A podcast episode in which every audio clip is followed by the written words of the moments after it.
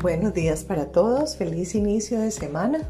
Bueno, una semana llena de muchas expectativas porque es la primera semana del año donde ya hicimos todos nuestros acuerdos, nuestros compromisos personales y donde nos establecimos metas.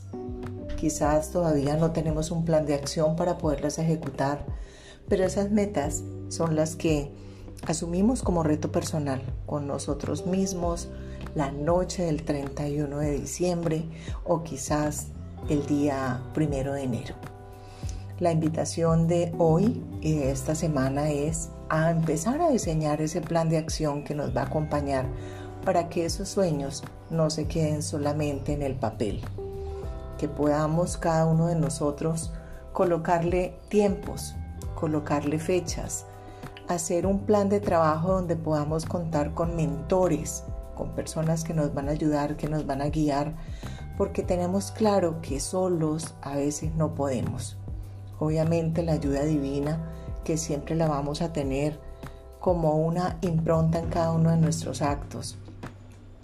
Pero más allá de eso, también necesitamos tener un norte claro. Así que si no lo has hecho de esa forma, pues hoy quiero invitarte a que aterrices, a que te tomes un tiempo, a que los compartas también con tu familia, con tus compañeros de trabajo, con tus amigos, porque esa red de apoyo va a ser determinante a la hora de empezar la construcción de una nueva versión, de un nuevo ser.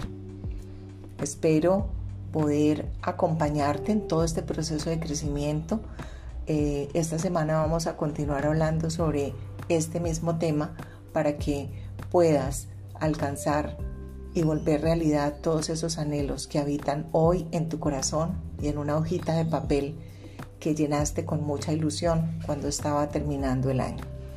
Un abrazo gigantesco para ustedes en esta mañana. Gracias por estar aquí. Les habló Marta Hernández en el espacio de Oruga a Mariposa.